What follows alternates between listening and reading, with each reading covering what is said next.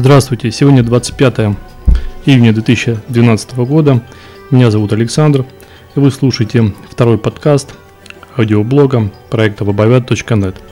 Сегодня у нас достаточно много новостей, они достаточно интересны, и можно этот подкаст, наверное, разбить на две составляющие по смыслу э, новостных ленты.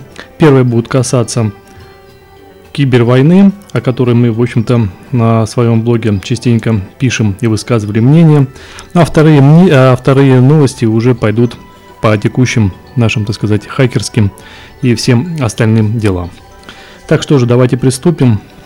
Первая новость звучит следующим образом. Спецслужбы США ищут источник утечки о кибервойне против Ирана. Но давайте сделаем небольшую подводку и вспомним такой вирус, который поразил э, ядерные, даже не ядерные, ну да, ядерные объекты Ирана в 2010 году. Название этого компьютерного червя было Стихнет. И тогда очень много все говорили и писали о том, что такая массовая атака и такой, в общем-то, продвинутый червь не мог быть выполнен и сконструирован силами каких-то энтузиастов. Тем более там присутствовали подмены в сертификатах безопасности. Связаны были они с выполнением каких-то действий контроллеров фирмы Siemens. Но бились и гадали, это я вам напомню, если я еще это не сказал, случилось в 2010 году, то есть уже два года назад. И, наконец, эти прогнозы все-таки сбылись. И сейчас вот эта новость, которая говорит о том, что утечка все-таки произошла, подчеркивает то, что этот вирус Стихнет был ничем иным, как разработкой правительства США и Израиля, и направлен был именно на ядерные объекты Ирана. Ну, безусловно, Иран это, наверное, не ядерная страна, но вопрос о том, чтобы обогащать уран для того, чтобы производить ядерное оружие, стоял давным-давно, и, как известно из новостей, это противостояние между Штатами и Ираном длится до сих пор. Спецслужбы начали это расследование этой утечки, а утечка заключалась в том, что, как мы берем информацию из газеты Нью-Йорк Таймс, а там в этой газете были обнародованы выдержки из книги некого Дэвида Сенгера – где автор, ссылаясь на источники в правительстве, сообщает о проведении спецоперации Олимпийские игры, как раз именно под этим кодовым названием, и выступал Стихнет, в ходе которой правительство США инициировало кибератаки на ядерные объекты Ирана. Но что тут можно сказать? Как говорится, правда, она всегда будет известна всем, как э, мы можем где-то слышать или прочитать такую мысль, что возвещается и говорится в каких-то углах на ушко, то будет возвещаться на кровлях и во всеуслышание. Это приключилось, это и случилось. Теперь мы четко наверняка знаем, что Стихнет это был вирус, который выполнили кибербойцы Соединенных Штатов и Ирана. Но давайте двинемся дальше потому что следующая новость а в нашей подборке, они как раз и скомпонованы так, чтобы последовательно показать весь сюжет развития событий, касается того, что лаборатория Касперского обнаружила новый вид кибероружия, действующее с 2010 года. Но это в этой новости говорится 2010 год, а если посмотреть другие источники, то говорят, что этот вирус, о котором мы сейчас скажем, уже присутствовал на компьютерах порядка пяти лет назад, соответственно, это было 2007 год, наверное, так. Очень отрадно слышать о том, что именно наша отечественная антивирусная компания, а именно лаборатория Касперского выяснила наличие вируса, который по их классификации получил название как WormWin32 Flame, от английского слова «пламя». И это приключилось тогда, когда эксперты лаборатории, инициированные Международным союзом электросвязи, попросили лабораторию Касперского разобраться с другим червем, который, в общем-то, и был найден, то есть изначально это была проблема, и э, лаборатория Касперского с ней справилась. Этот червь попал в э, листы, вирусные листы под кодовым названием Випер, но говорится о том, что эта вредоносная программа еще только, э, эту, эту вредоносную программу еще только предстоит обнаружить. Только, в общем-то, пути к решению этого, этого вопроса начинают постепенно сходиться к тому, чтобы хоть как-то найти этот випер. Но именно в тот момент, когда випер был обнаружен, обнаружен был этот вирус Flame, о котором, в общем-то, вся общественность не знала, все компьютеры были практически заражены этим вирусом уже в течение пяти лет, но касалось это, в общем-то, таргетированно. Не э, все на земном шаре компьютер, безусловно, поразил этот червь, но так как э, это был боевой вирус, то он больше всего был э, обнаружен на таких, на машинах таких стран, как Иран, Израиль, Палестина, Судан и Сирия, то есть Ближний Восток. Значит, что делает эта программа? Программа разработана для похищения важных данных, в том числе информации, выводимой на монитор, информация о системах, объектах атак, файлах, хранящихся на компьютере, контактных данных пользователя и даже аудиозаписи разговоров. В общем-то, ничего такого сверхъестественного этот червь не приносил из своего арсенала. Все эти программы и все эти функции достаточно давно уже известны э, у вирусмейкеров. Единственное то, что поражает э, его время нахождения на компьютерах, как я уже повторял вам, это было практически 5 лет безнаказанно, он жил, и ни одна антивирусная программа не могла его поймать. Но лаборатория Касперского, в общем-то, с успехом с этим справилась.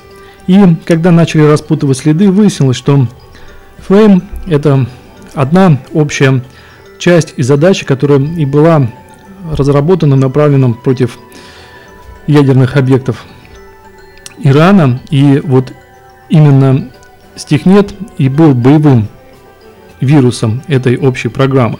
Заражение флеймом, так же как и стихнетом, происходило через практически в основном через USB, USB устройство донглы.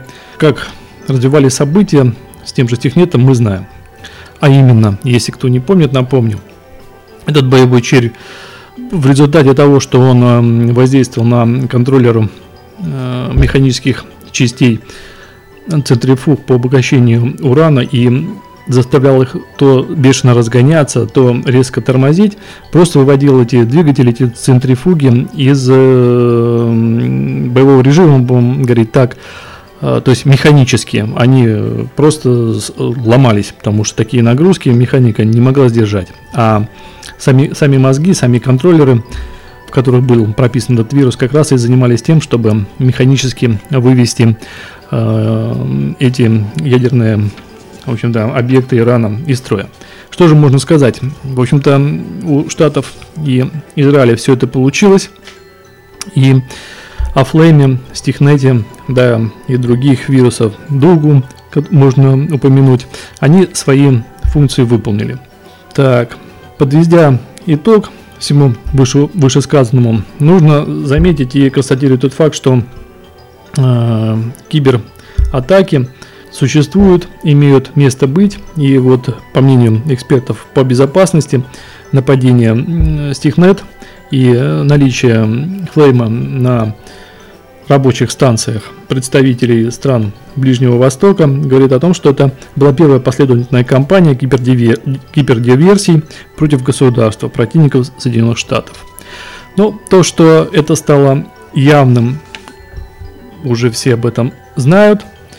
И в заключение этой новости добавлю, что атаку Стихнет, как также говорят инсайдеры, санкционировал лично президент США Барак Обама. Двинемся дальше. Новость следующая тоже идет э, в разрез предыдущих. И звучит она следующим образом. Германия сформировала боевое киберподразделение. Глядя на то, что происходит в киберпространстве, Германия сообщила своему парламенту о том, что создан специальный специальное подразделение в их армии для ведения так называемых уже наступательных операций в интернете. Министр обороны Германии добавил, что это подразделение уже было сформировано в далеком 2006 году, а, вспомню 2007 год, нали, уже наличие флейма на рабочих станциях некоторых компьютеров, то есть все шло в параллель, но только сейчас говорит министр, созрело для развертывания под военным командованием. То есть раньше они испытывали э, все свои примочки, будем говорить, в лабораторных условиях, пытались э, обороняться, ну а сейчас говорят о том, что они уже готовы к наступательным операциям. То, что кибервойна уже идет, никому здравомыслящему человеку не секрет. И э, автор этой новости, которая а, опубликована а, на сайте nevscomputer.com, говорит, что законы обычаи войны описаны в Гаагских и Женевских э, конвенциях, резолюциях Генеральной Ассамблеи ООН – но я не буду сейчас перечислять, в чем они заключаются. Смысл в том, э, что в войну нужно вести, в общем-то, гуманным, гуманными средствами. И в заключение этой новости говорится, что, как видно, использование одним государством против другого таких инструментов, как Стихнет, не может считаться актом агрессии. Очень интересная тема выливается. В том плане, что вроде бы э, война идет на самом деле, и причем уже даже поражаются физические цели. Вспомним центрифуги на уранообогащающем заводе. Бушерской АЭС. Кстати, э, если я не ошибаюсь, в Бушере как раз строил этот комплекс, строили российские специалисты. Война идет, объекты физически разрушаются, но никто эту войну не видит, и э, только знающие люди и понимающие происходящее могут оценить реально, что же происходит в нашем мире. Ну а наш аудиоблог и призван к тому, чтобы как-то информировать наших слушателей, наших читателей о том, что же происходит в кибермире. Ладно, давайте войны оставим на потом. Уже это объект нашей суровой действительности. А поговорим о том, что происходило в наших Палестинах. Очень интересный факт э, хотелось бы сообщить нашим э, слушателям о том, что в Нижнем Новгороде с 1 по 3 июня, в принципе, давненько это было, но эта новость стоит того, чтобы ее озвучить, прошел трехдневный хакафон. Что такое хакафон? Это разработка мобильных приложений от идеи до прототипа режима двухдневного марафона. Цель за 40 часов написать пусть не законченную, но продукт со всеми главными модулями, готовыми к использованию и демонстрации приложения. Я думаю, что идея достаточно интересна и в режиме реального времени от задумки, затеи, плана что-то уже притворить в жизнь. Вот именно в этой позиции, в этом ключе можно показать эм, свои способности и программиста, организатора, и креативщика, кого угодно. То, что-то проходит в нашей стране, именно в Нижнем Новгороде это произошло. Это, конечно, не может не радовать, потому что наши специалисты, как известно, в общем-то, если захотят, то могут и блоху подковать, да, об этом мы знаем. Э, хакафон – это такое мероприятие, которое не ограничено одним каким-то э, действием. Ближайшее время как хакафоны планируется провести в Казани, Новосибирске, ну и в других городах, в принципе, Европы. Вот тут называется Рига, Хельсинки. Международный проект, и то, что наш там участвует, это, конечно, отрадно. Четыре э, будем говорить так, стартапа было предложено и выполнено на этом Какофония в Нижнем Новгороде. Я остановлюсь только на одном четвертом. Это не победитель, но концепция мне достаточно понравилась, и она близка к ключу нашего сайта, э, чей видео, аудиоблог, в общем-то, вы не слушаете. Это проект Wake Up PZZZ. Идея в чем? Мотивирующий интернет-будильник в виде сайта в сети, мобильных приложений для iOS, Android, Windows Phone 7 – ты заводишь будильник и ставишь определенную сумму на то, что проснешься вовремя. Если ты действительно проснешься вовремя и отключишь будильник, то не только сохранишь свои деньги, но и получишь дополнительный денежный бонус. Очень интересная такая программа, такой сервис, который сродни э, русской рулетки, то есть э, попал, не попал, выстрелил, не выстрелил, то есть я да, говорю, что я стану сегодня в 6, и факт подтверждения, что ты в 6 встал, ты должен, я так понимаю, залогиниться в своем личном кабинете может быть, пройти там сессию аутентификации какую-то, да, и выключить будильник. Сделал, во-первых, и на работу не опоздал или куда-то там торопился, ну и какие-то бонусы получил. Не сделал, оштрафовали. Ну и это можно выли... может вылиться как уже в какую-то социальную сеть, что достаточно модно. Модно сейчас это тренд и привести уже в виде какого-то вирусного такого момента достаточно много посетителей на этот ресурс. Это все было реализовано практически. Я думаю, что и в дальнейшем эта идея будет как-то развиваться, и на просторах Рунета мы уже в скором времени этот стартап увидим. Так, двигаемся дальше. Следующая новость. Британский парламент обсуждает закон против троллей. Но я не буду сейчас говорить, кто такие тролли принципе, э, название новости не совсем отражает э, суть того, о чем мы сейчас будем говорить. Э, но вся дело, все, все дело в том, что если, допустим, кто-то кому-то нам порой не нравится, или не нам, или мы кому-то не нравимся, то мы делаем фейковый от э, этого, э, от этого лица, этого человека аккаунт, допустим, в социальной сети, ну, Facebook, если речь идет о Великобритании, если о российских просторах, то, наверное, это будет э, сервис ВКонтакте.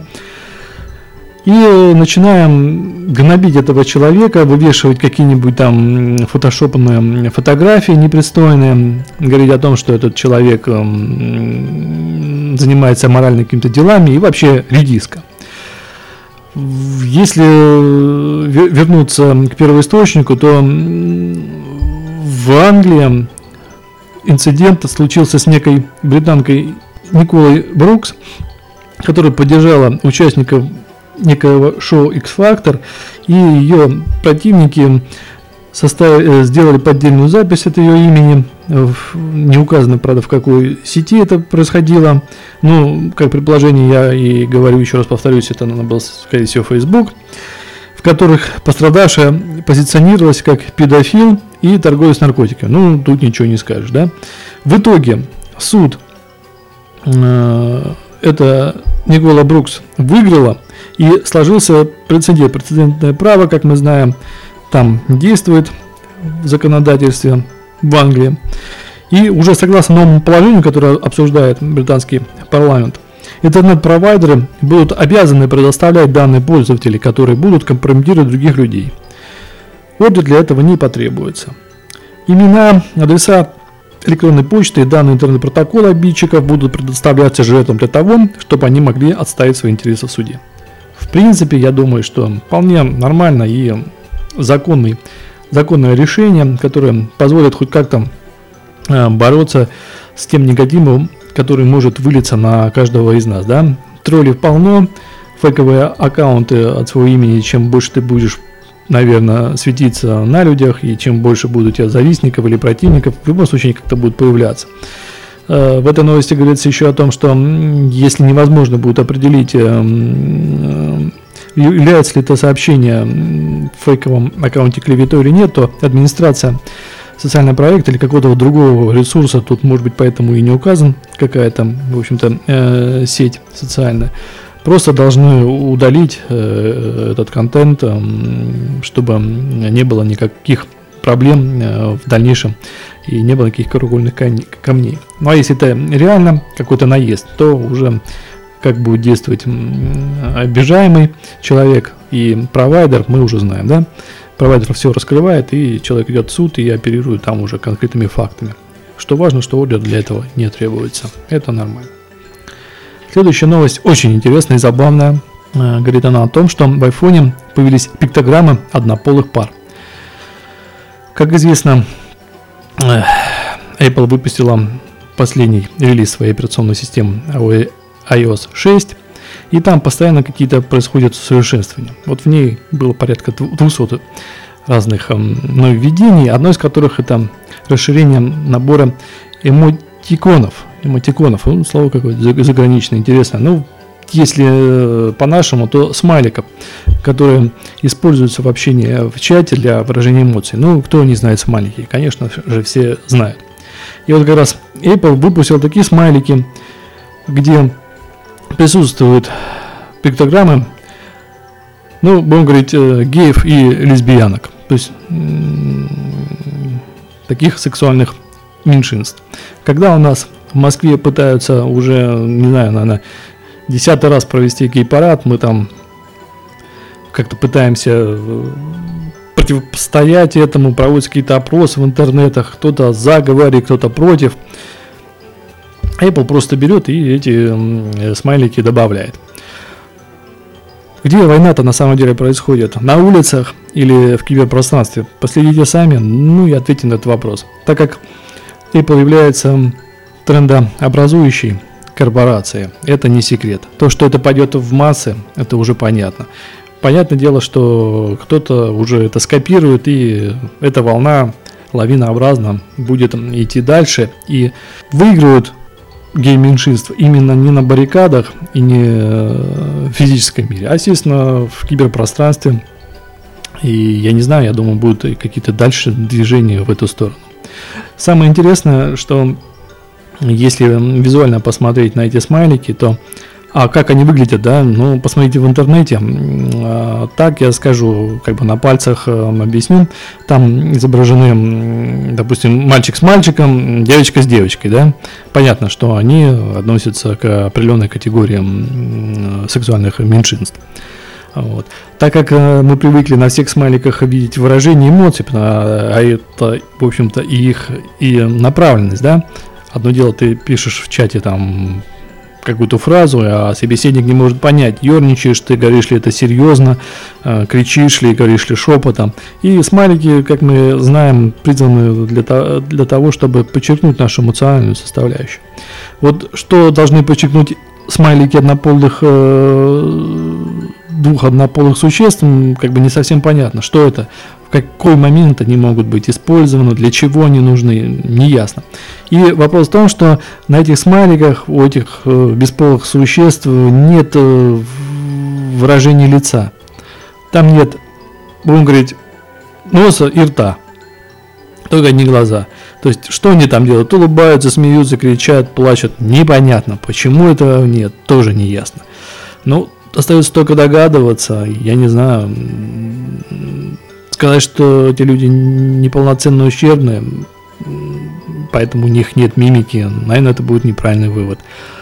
Но вот они такие, будем говорить, особенные. Ну, наверное, вот в этом ключе и нужно рассматривать эти, в общем-то, смайлики. Ну что же, как обычно, все вершится в нашем мире уже в киберпространстве.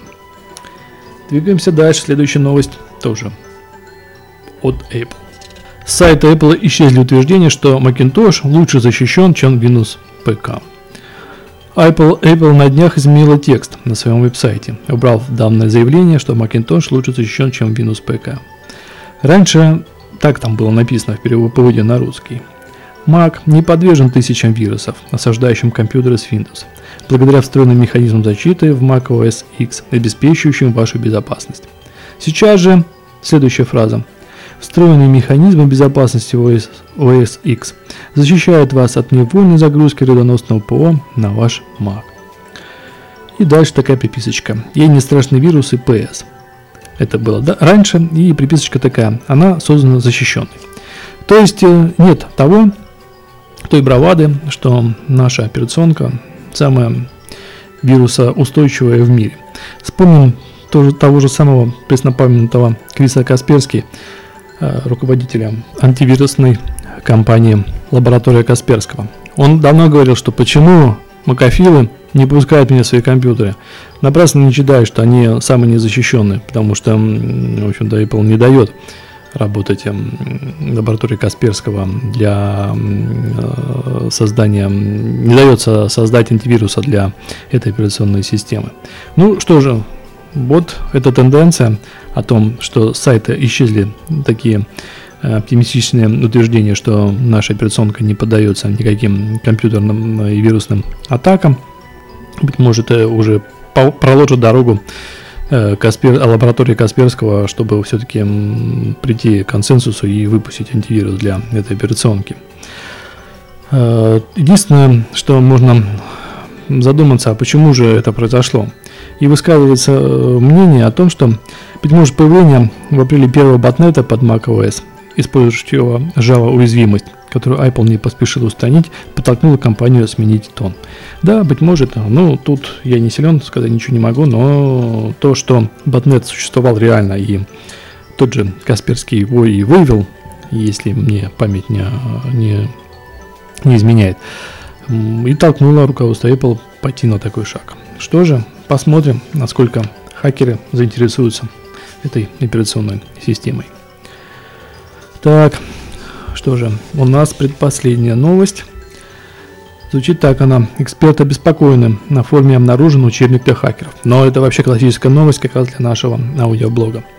Э, фишка в том, что на одном из английском, английских форумах был в одной из ветки был найден целый учебник, который помогает хакерам и учит хакеров обойти э, развернутую на многих сайтах электронной коммерции, электронных банковских услуг систему обнаружения мошенничества. Учебник хоть и на английском, но ветка в этом, на этом хакерском э, форуме была, в общем-то, русскоязычных пользователей. Но, в общем-то, владеть английским языком априори для хакера, наверное, это его родной язык. Поэтому ничего удивительного нет. А, в чем суть? Давайте поговорим. Суть в том, что когда человек совершает, юзер совершает транзакции по покупке товара в электронном магазине или переводе переводом денежных средств, допустим, счета на счет э, в онлайн-банкинге, то на каждом сайте, который предоставляет такие услуги, существует э, система обнаружения мошеннических действий. То есть э, с какого IP ты вышел, с какого IP ты когда-то заходил, и э, ну, свои механизмы наверняка используются. Я не готов вам сейчас рассказать, в чем же они, в общем-то, досконально выражаются. Но любые движухи, которыми владеют как хакеры, э, вот, эти вот, вот эта вот система обнаружения мошенничества должна выявлять и пресекать выполнение транзакций. Вот как раз этот учебник являлся руководством по технологии идентификации устройств, а, обращавшихся к сайту. Обнаруженным руководством в обнаруженном руководстве рассказывалось, каким образом можно обмануть систему слежения, контролирующую появление необычных транзакций. Хакеры, у которых имеется список похищенных номеров кредитных карт и дебетовых карт, могут попытаться, манипулируя ими, получать товары или наличные деньги на, на сайтах электронной коммерции, дистанционного банковского обслуживания. В этом учебнике как раз и было прописано, как нужно систему обнаружения мошенничества этих сайтов обходить, в частности, как лучше менять IP-адреса, как э, выдавать себя именно за того клиента, который частенько обращается для проведения транзакций или покупки электронных, э, электронного товара через электронный банкинг. И более того, распространялся специальный модуль расширения браузера, который помогал э, замести эти следы. Сама по себе новость интересна только тем, что существуют уже в сети, оказывается, учебники для хакеров. Не просто вопрос-ответа на форумах, да, или еще какая-то случайная мысль, а уже проследуется тенденция преемственности. То есть э, подкованные, будем говорить так, э, юзеры, подкованные хакеры делятся опытом со своими коллегами и этот опыт успешно предваряют в жизнь. Эксперты, увидев этот учебник, схватились за головы и э, обнаружили то, что было хорошо 2-3 года назад и считалось вполне неуязвимым по технологиям, сравнив с технологиями обхода этих э, всех барьеров, э, решили, что это уже такая ерунда, что надо уже полностью менять всю систему безопасности на своих сайтах. Ну что же, я думаю, наверное, хорошо, что все-таки этот учебник нашелся. Во-первых, мы узнали, что хакеры, они преемственны, уже у них преемственность существует, да, и, в общем-то, защитить наши деньги, наверное, тоже хорошая затея и мысль. Поэтому эта война между хакерами и безопасниками будет продолжаться вечно. И последняя новость для нас тоже очень актуальна. Хотя как тенденция, но не как э, данность именно для нашей страны. А новость звучит следующим образом. Японцы будут сажать на два года за скачивание пиратского контента. Парламент Японии уже утвердил поправки которые карают пользователя за то, что он скачает из интернета пиратский материал и будет копировать какой-то лицензионный контент на пустые DVD-диски. Звучит, конечно, маразматически, но давайте сначала скажу о тех причинах, которые назначены для нарушителей. Нарушителям закона грозит тюремный срок до двух лет, думайте, до двух лет, и штраф до 25 тысяч э, долларов. Но представьте себе, что вы заходите в интернет, скачиваете пиратский контент – или же, тут, да тут понятно что-то, да, хотя раньше в Японии была статья за то, что ты выкладываешь в интернет пиратский контент, а за скачивание этого не было. Сейчас уже получилось, появилась статья, уже, которую мы только что озвучили, о скачивании этого пиратского контента. Но больше всего меня потрясла та мысль, что если ты купил лицензионный DVD с фильмом или с музыкой, так ты не можешь его скопировать на болванку. Ну, это вообще маразм. Я не знаю, как это вообще может быть. Я знаю, что в нашей стране по отношению к этим вещам законы как раз более лояльны. Ты можешь сделать, не помню точно, одну или две копии, наверное, все-таки одну с лицензионного диска для того, чтобы, ну, хотя бы забекапиться, наверное, или использовать немножко, ну, в другом месте, да, допустим, смотреть этот фильм на даче или слушать музыку в машине. Диск у тебя есть, и ты можешь делать одну копию, это не наказывается законом. Но ты заплатил деньги за болванку, за контент, и ты не можешь э, сделать, э, в общем-то, резервную копию, но это просто в цифровом мире, это нонсенс, такого не может быть. Но копирайт, копирасты, как их называют, в общем-то, идут вперед и вперед. Только можно вспомнить нашего э, Михалкова, который обложил чуть ли тут не весь интернет э, на налог на болванки. В общем-то, это все идет в одном ключе. На этом все. Сегодня выпуск длинный получился. Вот я смотрю на время порядка 30 минут, хотя регламент 10-15. Но уж извините, новостей было много, они были достаточно интересны. Быть может, следующий выпуск будет немножко покороче. Спасибо, что вы были с нами. До свидания, до следующих встреч. Услышимся.